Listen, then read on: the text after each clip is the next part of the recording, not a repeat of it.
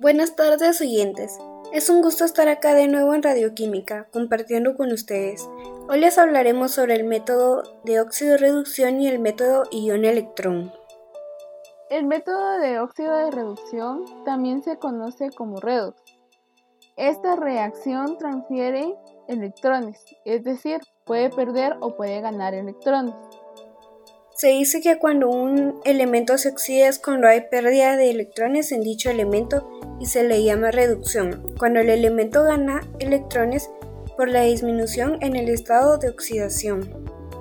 Ok, en otras palabras sería que el reductor es la especie que los cede y oxidante a quienes los capta. También estas dos semireacciones no pueden ocurrir por separado, pero ¿sabes el por qué?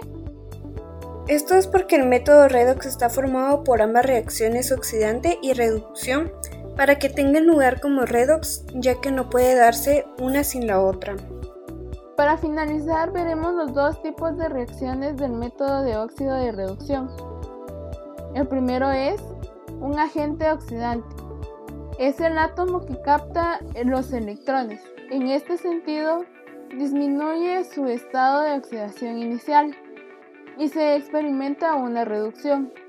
De esta forma aumenta su carga eléctrica negativa al ganar electrones.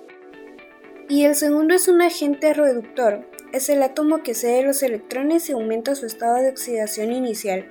Experimenta una oxidación de esta forma, aumenta su carga eléctrica positiva al ceder electrones. Gracias por escucharnos en este nuevo segmento. Esperamos que nos escuche de nuevo. Ahora pasaremos con nuestras compañeras Hilary Arauz y Joana Chamay. Es muy bueno conocer los métodos para balancear las ecuaciones. Gracias a las compañeras Raquel García y Andrea Jolón por compartirnos el método óxido-reducción. A continuación vamos a hablarles un poco sobre lo que es el método ion-electrón. La verdad espero que les guste y que puedan tener una pequeña idea eh, con lo que hablemos aquí con mi compañera Johanna. Porque la verdad estos balances son bastante importantes en lo que son las reacciones químicas.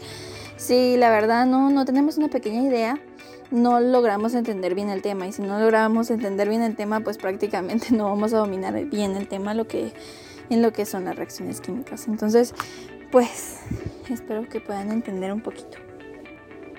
Es importante saber que el método ion-electrón se fundamenta en el uso de iones hidrógeno, iones hidróxido y electrones durante el proceso de balanceo de átomos y cargas en las medias reacciones, en las que la reacción total suele desdoblarse. Correcto, Joana, tienes bastante razón. Pero ahora, cuéntanos, ¿Cómo se caracteriza la presencia del medio ácido?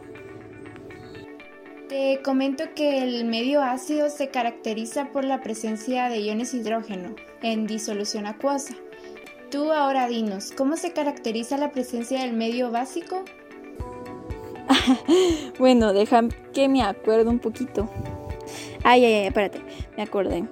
Bueno, si no mal recuerdo, el medio básico se caracteriza por la presencia de iones de hidróxido, que de por sí em, en total tiene que dar un número de iones de hidróxido igual al de los iones de, hidrógeno presentes. Entonces prácticamente tiene que estar cabal en...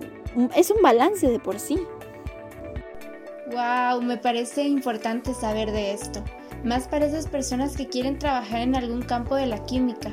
Estas cosas son básicas y fundamentales. Gracias por estar sintonizando este segmento. Eh, estamos bastante agradecidas con ustedes por sintonizar nuestro programa de radio. Gracias a este proyecto, pues cada una hemos aprendido más cosas indispensables para nuestros estudios.